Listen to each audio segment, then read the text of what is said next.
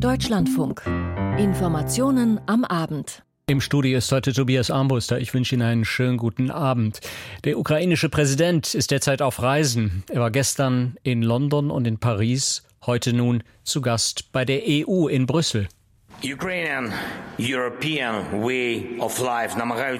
Der ukrainisch-europäische Lebensstil soll durch einen brutalen Krieg vernichtet werden und damit der Lebensstil von 27 EU-Mitgliedsländern. Aber das werden wir nicht zulassen.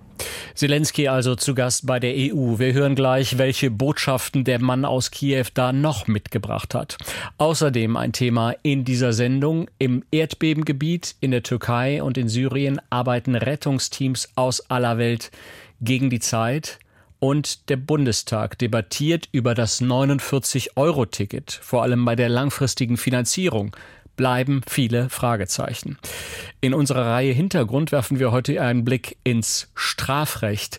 Jugendliche Straftäter, warum eine schnelle Verurteilung schwierig ist. Das Thema dann ab 18.40 Uhr, 20 vor 7, gleich nach dieser Sendung also.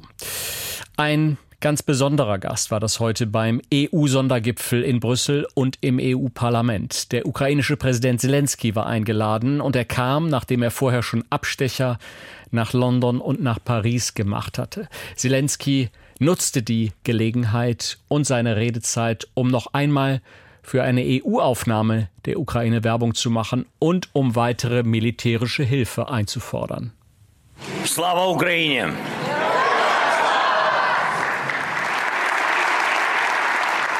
Ruft der ukrainische Präsident dem EU-Parlament zu und die Abgeordneten antworten. Volodymyr Zelenskys Besuch in Brüssel beginnt mit einer Rede im Plenum. Die Parlamentspräsidentin Roberta Metsola setzt den Ton. Als nächsten Schritt müssen die Staaten darüber nachdenken, rasch weitreichende Systeme und Flugzeuge bereitzustellen. Diese werden benötigt, um die Freiheit zu schützen, die zu viele für selbstverständlich gehalten haben. Freiheit, Rechtsstaatlichkeit, Gleichheit, diese europäischen Werte würde die Ukraine auf dem Schlachtfeld verteidigen, so Zelensky in seiner rund 15-minütigen Ansprache. Russland wolle diese Werte zerstören und stehe für das Gegenteil, eine Gewaltherrschaft. Dass diese sich nicht durchsetzt, dafür kämpfen wir Ukrainer zusammen mit ihnen, sagt Zelensky.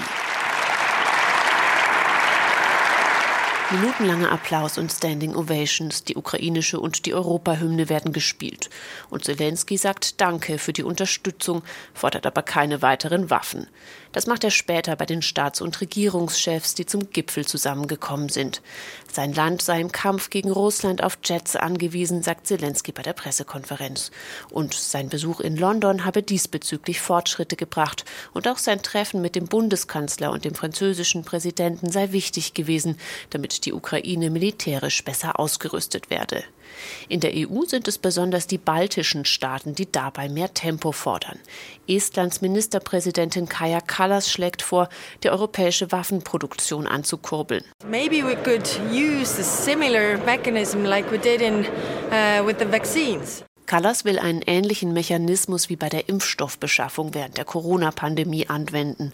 Die Mitgliedstaaten sollen Geld geben, die Kommission beschafft die Waffen, damit es nicht Jahre, sondern Monate dauert, bis die Ukraine sie bekommt. Außerdem fordert die estnische Regierungschefin ein Sondertribunal, um die Verantwortlichen für den Krieg in der Ukraine zur Verantwortung zu ziehen. Und Kallas will russische Vermögen in den EU-Ländern beschlagnahmen und es für den Wiederaufbau in der Ukraine nutzen. Doch beides ist umstritten. Die EU kann Zelensky keine konkreten Zusagen mit nach Hause geben. Trotzdem dass er da ist, habe hohen symbolischen Wert, betont der niederländische Premier Mark Rutte. Und sein Kollege aus Litauen fügt hinzu: One physical meeting is more important than 10 meetings online. Ein persönliches Treffen sei viel wichtiger als zehn Online-Meetings, sagt Gitanas Nauseda. Der Litauer ist optimistisch, was einen EU-Beitritt der Ukraine angeht. Die müsse nun die Reformen erfüllen und dann könnte es Ende des Jahres vielleicht eine positive Entscheidung geben. Das heißt, die Beitrittsgespräche könnten beginnen. Bundeskanzler Olaf Scholz ist vorsichtiger, verweist auf den Status der Ukraine als Beitrittskandidat. Klar ist dabei, dass das natürlich bedeutet, dass jedes einzelne Land die Kriterien erfüllen muss, die wir gemeinsam als unsere Vorstellung haben von Rechtsstaatlichkeit, Demokratie und sozialer Marktwirtschaft. Das gilt für alle, aber auch alle sind sehr bemüht. Diese Bemühungen würdigt die EU in einem Entwurf für die Gipfelschlussfolgerungen. Von Fortschritten ist darin keine Rede. Nach Beitrittsgesprächen gefragt, pocht der ukrainische Präsident auf dieses Jahr und spricht Ratspräsident Charles Michel direkt an. And this year, Charles, when I say this year, I mean this year, I mean this to, to 2023. I feel, I feel very well the responsibility to get unanimity in the European Council, but we'll do our best. Am Ende entscheiden darüber die Mitgliedstaaten einstimmig. Die wollten beim Gipfel eigentlich Themen besprechen, die das letzte Mal im Dezember zu kurz gekommen sind, wie das Streitthema Migration. Wir haben das Phänomen der irregulären Migration im vollen Umfang wieder zurück und es braucht Maßnahmen, es braucht Maßnahmen dagegen, die auch tatsächlich wirken. Für den österreichischen Kanzler sind das vor allem Mauern und Zäune. Dafür will Karl Nehammer Geld aus dem EU-Haushalt haben. Auch andere Staaten fordern das. Die Kommission verfolgt jedoch den Grundsatz, das nicht finanzieren zu wollen. Ein möglicher Kompromiss. Im vorläufigen Abschlussdokument hat man sich auf Geld geeinigt für die Infrastruktur für den Grenzschutz. Eine offene Formulierung, die Spielraum lässt, aber den Vorwurf vermeidet, dass die EU Geld in Mauern und Stacheldraht steckt. Und wir haben es in diesem Bericht von Caroline Born aus Brüssel schon gehört. Der ukrainische Präsident hat die EU-Staaten erneut dazu aufgerufen, die Militärhilfe auszuweiten. Neben Munition, Panzern und Langstreckenraketen sollen auch Kampfflugzeuge geliefert werden, so Zelensky. Die Reaktion aus Moskau dazu, die kam umgehend. Frank Eichmann mit Einzelheiten. Der Westen verstrickt sich immer weiter in den Konflikt, aber das wird ihm nichts bringen. So lassen sich die Moskauer Reaktionen auf die mögliche Lieferung von Kampfjets an die Ukraine zusammenfassen. Dmitri Peskov, Sprecher des russischen Präsidenten, wir sehen darin die wachsende Beteiligung Großbritanniens, Deutschlands und Frankreichs am Konflikt zwischen Russland und der Ukraine. Allmählich schwindet die Grenze zwischen indirekter und direkter Beteiligung. Man kann das nur bedauern, denn solche Aktionen der erwähnten Länder führen zu einer Eskalation rund um diesen Konflikt, verlängern ihn und machen ihn noch schmerzhafter für die Ukraine. Russland dagegen werde Kurs halten bei seiner Spezialoperation. Auch dies war heute eine immer wieder zu hörende Redewendung verwendet auch von Sergei Ryabkov, dem stellvertretenden Außenminister, der dann anfügte, der kollektive Westen versucht dies zu verhindern. Er handelt in der Logik, ständig den Einsatz zu erhöhen, das Angebot an Waffen zu erweitern, die an die Ukraine geliefert werden. Der Ausbau dieser Hilfe für das Land treibt die gesamte Situation immer tiefer in eine schwere Krise, in der sich das europäische und weltweite Sicherheitssystem ja befindet. Wir sehen keine Bereitschaft für eine alternative Sichtweise auf das, was passiert, ganz zu schweigen davon, das Verhalten zu ändern. Und daher sehe ich im Moment keine Aussichten, einen produktiven, politischen, politisch-diplomatischen Prozess einzuleiten. Die Mehrheit der eigenen Bevölkerung hat die russische Führung bei der sogenannten Spezialoperation weiter hinter sich. Einer Umfrage des unabhängigen Levada-Zentrums zufolge sind zwar über 80 Prozent der Befragten besorgt über die Ereignisse in der Ukraine, allerdings stehen drei Viertel der Befragten hinter dem Vorgehen des russischen Militärs. Besonders hoch war die Zustimmung bei Menschen, die dem Fernsehen als Hauptnachrichtenquelle vertrauen, bei Unterstützern von Präsident Putin, bei Älteren und bei Menschen, die außerhalb großer Städte wohnen.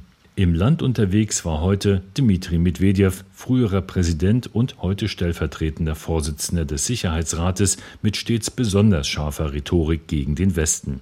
Er besuchte ein Werk im sibirischen Omsk, in dem Panzer produziert und repariert werden. Und er sagte zum Wunsch des ukrainischen Präsidenten Zelensky, weitere Waffenhilfen zu erhalten. Unser Feind hat im Ausland gebettelt um Flugzeuge, Raketen und Panzer. Was sollten wir als Antwort tun? Klar, dass wir in diesem Fall selbstverständlich die Produktion verschiedener Arten von Waffen und militärischer Ausrüstung steigern werden, einschließlich moderner Panzer.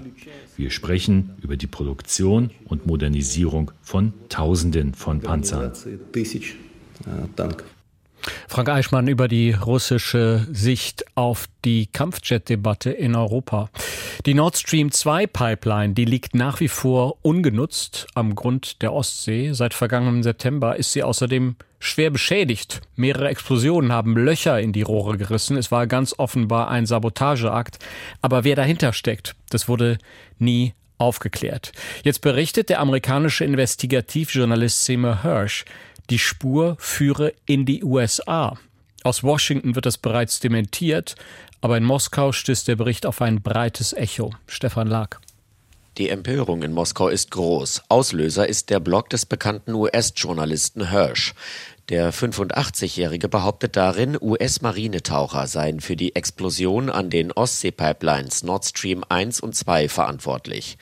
Bei einer NATO-Übung im Juni hätten sie Sprengsätze an den Leitungen in der Ostsee angebracht und diese später mit Hilfe Norwegens detonieren lassen.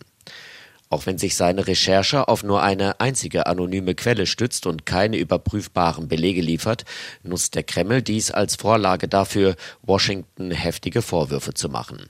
Putins Sprecher Peskov fordert Konsequenzen.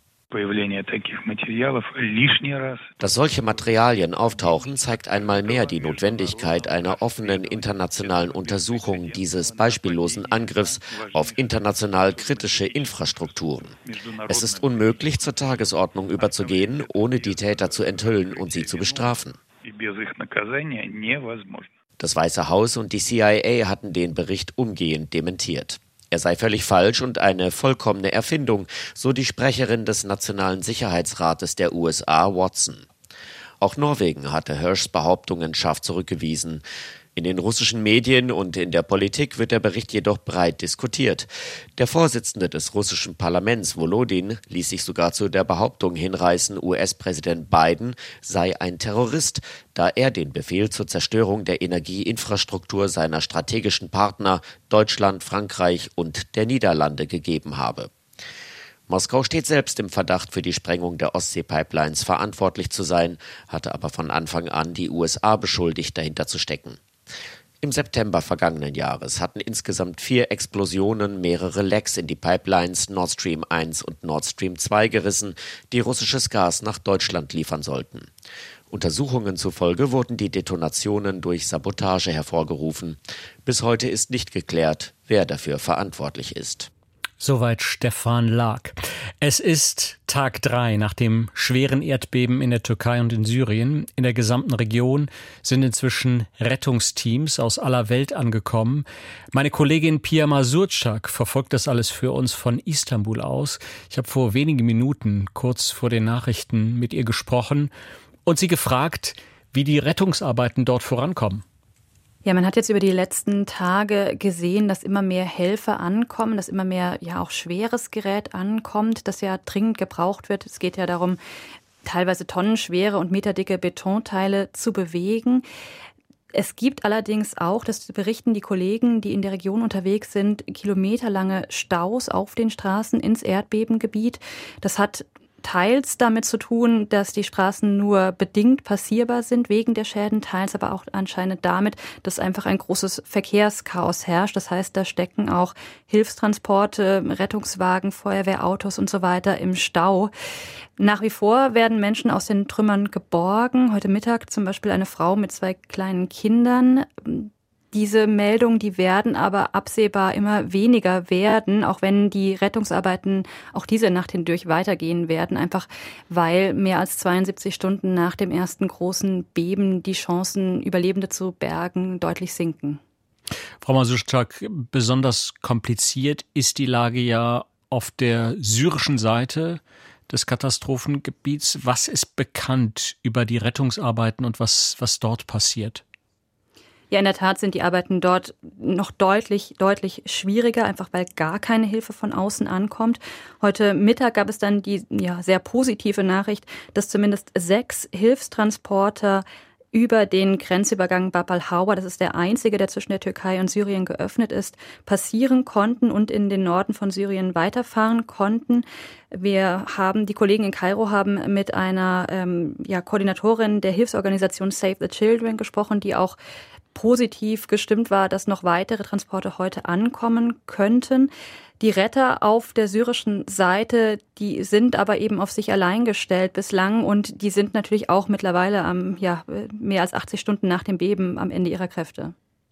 Jetzt wird in der Türkei ja immer mehr Kritik laut, das Land sei nicht gut genug auf Erdbeben vorbereitet, zu viele Häuser seien immer noch nicht erdbebensicher. Wie reagiert denn der türkische Präsident Erdogan auf solche Anschuldigungen und auf solche Kritik? Auf die Kritik an der Gebäudesicherheit ist Erdogan jetzt bei seinen Auftritten im Erdbebengebiet gestern und heute so explizit nicht eingegangen. Die Debatte, die dreht sich ja vor allem darum, dass die Regularien, die es gibt in der Türkei zum erdbebensicheren Bauen, dass die nicht angewendet werden oder dass es, oder dass es zumindest keine Überprüfung gibt, ob sie angewendet werden. Der türkische Vizepräsident Fuat Oktay hat bereits am Montag gesagt, es sei nicht das Erdbeben, das so viele Menschen getötet habe oder Menschen töte, sondern vor allem die einstürzenden Gebäude. Und auch ein Vorstandsmitglied des Berufsverbands der Ingenieure hier in der Türkei hat bestätigt, es gebe zwar diese Regularien zum erdbebensicheren Bauen, aber eben gar keine Übersicht darüber, ob die Gebäude tatsächlich so errichtet würden. Und ein weiteres großes Diskussionsthema ist tatsächlich, dass viele illegal errichtete Gebäude nachträglich legalisiert werden werden. Und da hat man natürlich erst recht überhaupt keine Informationen, wie erdbebensicher die sind. Könnte das alles für Erdogan politisch noch gefährlich werden? Das wird sich jetzt zeigen müssen. Man muss, glaube ich, ganz deutlich sagen, der Wahlkampf, der steht für die allermeisten Türkinnen und Türken momentan ganz weit hinten an. An erster Stelle steht die Sorge um Verwandte und Freunde in den betroffenen Gebieten. Aber tatsächlich wird dieses Thema natürlich noch Wochen und Monate lang weiter diskutiert werden, denn die Zerstörungen, diese wirklich flächendeckenden Zerstörungen, bis die erstmal beseitigt sind und bis Menschen tatsächlich in vielleicht noch stehende Häuser zurückkehren, das wird noch wirklich lange dauern. Erdogan hat heute angekündigt, man wolle die Region innerhalb eines Jahres wieder komplett aufbauen, viele Häuser und Wohnhäuser auch bauen. Und allein aus diesem Grund, allein mit dieser Ankündigung, wird das Thema natürlich immer wieder auf die Tagesordnung kommen. Pia Masurczak in Istanbul, vielen Dank für die Information. Und wir haben es da gehört, viele Hilfsorganisationen sind auf dem Weg in das Katastrophengebiet. Auch die Hilfe der Bundesregierung ist inzwischen angelaufen. Aber direkte Zusammenarbeit zwischen Berlin und dem Assad-Regime, das steht erstmal nicht auf der Tagesordnung. Das Ganze ist ein Spagat mitten in einer Katastrophe. Panayotis Gavrilis beschreibt das. Rebellengruppen, von der Türkei kontrollierte kurdische Gebiete und das Assad-Regime. Die Gemengelage in Syrien ist seit Jahren kompliziert und erschwert nun, dass dringend benötigte Hilfe ankommt. Wir arbeiten mit diesem Regime nicht zusammen, betont Annalena Baerbock heute Morgen bei WDR 5. Deswegen müsse man andere Wege, etwa über die Vereinten Nationen gehen, damit die Hilfe vor Ort ankommen könne, so die Bundesaußenministerin. Deswegen sind nicht jetzt die Sanktionen gegen das Regime das Problem, sondern dass das Regime selber die Hilfe in der Vergangenheit nicht ins Land gelassen hat. Und wir versuchen äh, in den letzten Tagen seit dieser Katastrophe alles, damit äh, weitere Grenzübergänge geöffnet werden. Einer ist ja offen, der war auch vom Erdbeben betroffen. Wir brauchen aber weiteren Zugang. Das Assad-Regime habe bisher kein Interesse daran gezeigt, den Menschen zu helfen. Deswegen gingen die Hilfsgelder direkt an die Hilfsorganisationen. Geld nach Damaskus zu überweisen, damit es woanders hinkomme, rette nicht Menschenleben, so Baerbock weiter.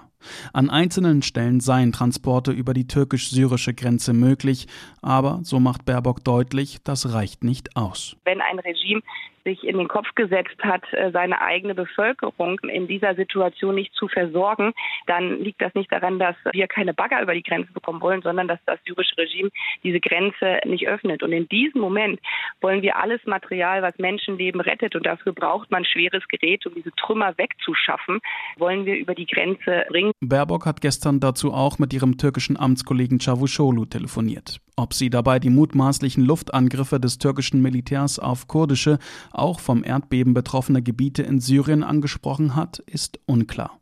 Gestern hatte eine Sprecherin des Auswärtigen Amtes dazu gesagt, wir kennen die Meldungen, ich muss mich präzisieren, die Meldungen, wir haben keine eigenen Erkenntnisse darüber. In Syrien sei man in einem Kriegsgebiet, die Kooperation sei anders, aber sie gelinge, sagt etwas optimistischer die Präsidentin der Diakonie Katastrophenhilfe Dagmar Prün. Wir konnten Winterkleidung für 3000 Kinder aushändigen, so Brün im ZDF. Gerade in Syrien ist ja die Situation sowieso ganz angespannt. Das trifft ja ein Land in einer Situation, wie nach wie vor 12 Millionen Menschen hungern und kein Obdach haben, brauchte es vor allen Dingen warme Kleidung und dann aber sofort auch ähm, Nahrung und ganz wichtig auch Trinkwasser. Während Hilfe für die Menschen in Nordsyrien vor allem über Partnerorganisationen abläuft, sind in der Türkei über 100 Spezialbergungskräfte aus Deutschland und helfen bei der Suche und Rettung von Verschütteten. Heute Morgen hat das Technische Hilfswerk zudem damit begonnen, knapp 55 Tonnen Hilfsgüter in Transportflugzeugen der Bundeswehr in die Türkei zu bringen. Darunter Zelte, Schlafsäcke, Decken, Feldbetten, Heizgeräte, Generatoren, Isomatten, also alles, was jetzt dringend benötigt wird. Drei Maschinen sollen täglich voll beladen bis in die nächste Woche hinein Hilfsgüter in die betroffenen Gebiete transportieren. Die Türkei hatte um Unterstützung gebeten. Ein entsprechendes Hilfeersuchen aus Syrien wird derzeit noch geprüft. Panayotis Gavrilis aus Berlin. In gut drei Monaten soll es starten, das 49-Euro-Ticket. Mit einem einzigen Ticket den Nahverkehr überall in Deutschland nutzen. Das ist der Gedanke hinter diesem Projekt. Aber noch immer sind viele Fragen ungeklärt. Das kam heute im Bundestag auf den Tisch. Nadine Lindner. Verkehrspolitische Revolution oder Mogelticket, die Meinungen zum 49-Euro-Ticket lagen zwischen Opposition und Koalition weit auseinander. FDP-Verkehrsminister Volker Wissing voll des Lobes. Das Deutschland-Ticket wird ein Multitalent. Es stärkt die klimafreundliche Mobilität. Wir erhöhen die Attraktivität von Schiene und ÖPNV. Wir entlasten Bürgerinnen und Bürger. Wissing nahm das Ticket auch gegen Kritik in Schutz, dass das 49-Euro-Ticket nicht auf dem Land helfen würde. Die Ticketpreise auf dem Land sind höher als in der Stadt. Und deswegen ist die Entlastungswirkung durch das Deutschland-Ticket auf dem Land deutlich höher als in der Stadt. Viel Lob kam auch von Dorothee Martin, verkehrspolitische Sprecherin der SPD. Heute ist ein historischer Tag. Denn wir starten heute nichts Geringeres als die größte Revolution im Nahverkehr seit Gründung der Bundesrepublik. Das Ticket wird ab Anfang April verkauft, gültig ist es ab dem 1. Mai. Der Einführungspreis liegt bei 49 Euro, es ist monatlich kündbar. Der Bund unterstützt die Länder dafür bis einschließlich 2025 mit 1,5 Milliarden Euro. Die Länder stellen den gleichen Betrag zur Verfügung. Mehrkosten werden heftig von Bund und Ländern getragen, so sehen es die Änderungen im Regionalisierungsgesetz vor. Das Ticket soll grundsätzlich digital angeboten werden, das heißt für das Smartphone oder als Chipkarte. Für eine Übergangszeit wird es das Ticket auch auf Papier geben. Darauf hatten mehrere Verkehrsverbünde gedrängt, die keine digitalen Kontrollgeräte haben, aber auch Seniorenvertreter. Semestertickets können offenbar aufgestockt werden. Harte Kritik unter anderem am Preis, kam vom CSU-Abgeordneten Ulrich Lange. Es ist kein 49-Euro-Ticket, es ist ein Mogelticket im Preis. Denn der Einführungspreis werde schnell steigen, solange.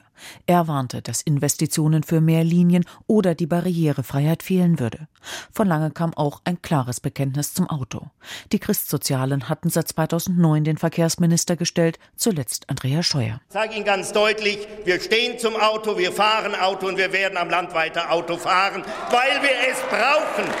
Die AfD lehnt das 49-Euro-Ticket ab. Für den Linken Bernd Rieksinger ist das Ticket zwar ein richtiger Schritt, aber noch lange keine Verkehrswende. Wer heute noch ernsthaft neue Straßen und Autobahnen bauen will, klebt nicht auf der Autobahn, aber im vorigen Jahrhundert fest. So Rieksinger mit Blick auf den Streit um Infrastrukturpriorisierung innerhalb der Ampel. Nach der ersten Lesung im Bundestag muss nun der Verkehrsausschuss über Details des Gesetzes beraten. Auch müssen die Länder noch Einzelheiten regeln, wie die Mitnahme von Kindern, Hunden oder Fahrrädern. Die 49-Euro-Ticket-Debatte im Bundestag. Nadine Lindner war das. Eltern und ihre kleinen Kinder wissen es längst. Der Personalmangel in den Kindergärten führt zu Schließungen und zu verkürzten Öffnungszeiten. Aber wer betreut dann die Kinder, wenn die Kita früher zu Ende ist? Das ist eine Frage, die Eltern immer wieder in die Verzweiflung treibt. Und heute war das Ganze auch ein Thema im Bundestag. Uwe Jahn. Fachkräftemangel, Burnout und leere Kassen, drohenden Kollaps des Systems Kita vermeiden. Das ist der Titel der aktuellen Stunde im Bundestag, beantragt von der Linken. Fachpolitikerin Heidi Reichineck erklärt, was sie damit erreichen will. Als äh, kleine Fraktion ist es ziemlich schwierig, vor allem weil unsere Anträge, egal wie gut sie sind, immer abgelehnt werden. Das heißt, wir müssen diese aktuellen Stunden nutzen, um Aufmerksamkeit zu generieren und natürlich auch die Regierung dazu zu zwingen, die Koalition dazu zu zwingen, Lösungen anzubieten. Allerdings hört die zuständige Bundesfamilienministerin Lisa Paus der aktuellen Stunde nur zu.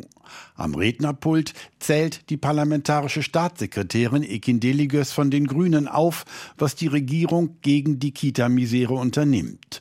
Ein Sonderausbildungsprogramm für 2500 Erzieherinnen und Erzieher, 4 Milliarden Euro in zwei Jahren mit dem Kita-Qualitätsgesetz und, und, und. Wir brauchen mehr Menschen für Kitas, Horte, Kindertagespflege. Und für sie brauchen wir die besten Arbeitsbedingungen. Und nein, mit uns wird es kein Qualitätsdumping in der Pädagogik geben. Doch da gibt es auch Fachpolitiker in den Regierungsfraktionen, die weitergehen, als die Bundesregierung es bisher erkennen lässt. Hier ist es Caroline Wagner von der SPD, die wie Parteichefin Esken ein Sondervermögen fordert, von dem auch die frühkindliche Bildung profitieren soll. Das alles kostet verdammt viel Geld. Deswegen, werter Herr Finanzminister Christian Lindner, überzeugen Sie sich und ihre Partei von einem finanzpolitischen Kurswechsel. Womit die Sozialdemokratin Wagner meint, der Bund solle zur Finanzierung eine Vermögenssteuer, einen höheren Spitzensteuersatz und eine Kapitalertragssteuer einführen. Auch ihr Parteifreund Erik von Malotki schildert den Ernst der Lage in den Kitas hierzulande. Demnach fehlen in den nächsten Jahren 250.000 Fachkräfte im Kita-Bereich. Er spricht wie die Linke von einer drohenden Katastrophe. Ich begrüße auch den Vorschlag eines Kita-Fachkräftegipfels. Wir müssen endlich die bekannten Lösungsvorschläge umsetzen. Wir brauchen jetzt eine spürbare Lohnerhöhung für die Erzieherinnen und Erzieher. Denn auch das macht den Beruf attraktiver. Und je mehr Arbeitskräfte kommen, desto eher entlasten sie diejenigen, die gegenwärtig noch unter Stress und Überanstrengung leiden. Uwe Jahn berichtete. Er war einer der größten Hit-Komponisten des vergangenen Jahrhunderts, der amerikanische Songwriter Burt Bacharach. Und auch wer diesen, seinen Namen noch nie gehört hat, seine Kompositionen, auch für viele Hollywood-Filme, sie sind weltweit bekannt. Immer wieder wurden und werden sie neu gecovert und interpretiert. Jetzt ist Burt Bacharach im Alter von 94 Jahren gestorben. Raindrops are falling on my head And just like the guy whose feet Sanft, süß und geschmeidig, die Kompositionen von Burke Bacharach plätschern teilweise sehr dahin, wie Raindrops Keep Falling on My Head, ein Lied für den Filmsoundtrack zu Zwei Banditen. Mitten in den wilden 60er Jahren, in denen die USA auch geprägt sind von sozialen Unruhen und politischen Morden, fällt Bacharachs Musik scheinbar aus der Zeit. Oder ist sie einfach ein cleverer Gegenentwurf?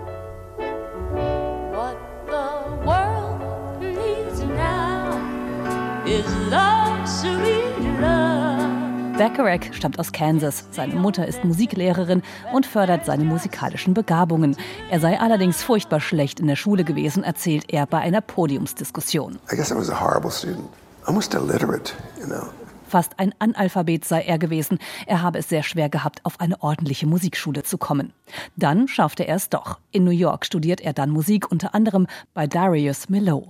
In einem Interview bei NPR erinnert er sich an sein Studium und dass er sich bei der Abgabe eines Stückes fast schämte, weil es in seiner Melodie so anders war nicht so avantgardistisch wie die Stücke der anderen Studierenden. Er hat mich danach beiseite genommen und gesagt, schäme dich nie für etwas, das melodisch ist, habe niemals Angst vor etwas, das du pfeifen kannst. Never forget that one. Never be afraid of something that you can whistle. There's one thing left to do. Bacharach schreibt viele seiner Songs zusammen mit Texter Hal David, die dann von Superstars wie Elvis Presley, Aretha Franklin oder Frank Sinatra gesungen werden. Besonders intensiv und erfolgreich ist die Zusammenarbeit mit Dionne Warwick.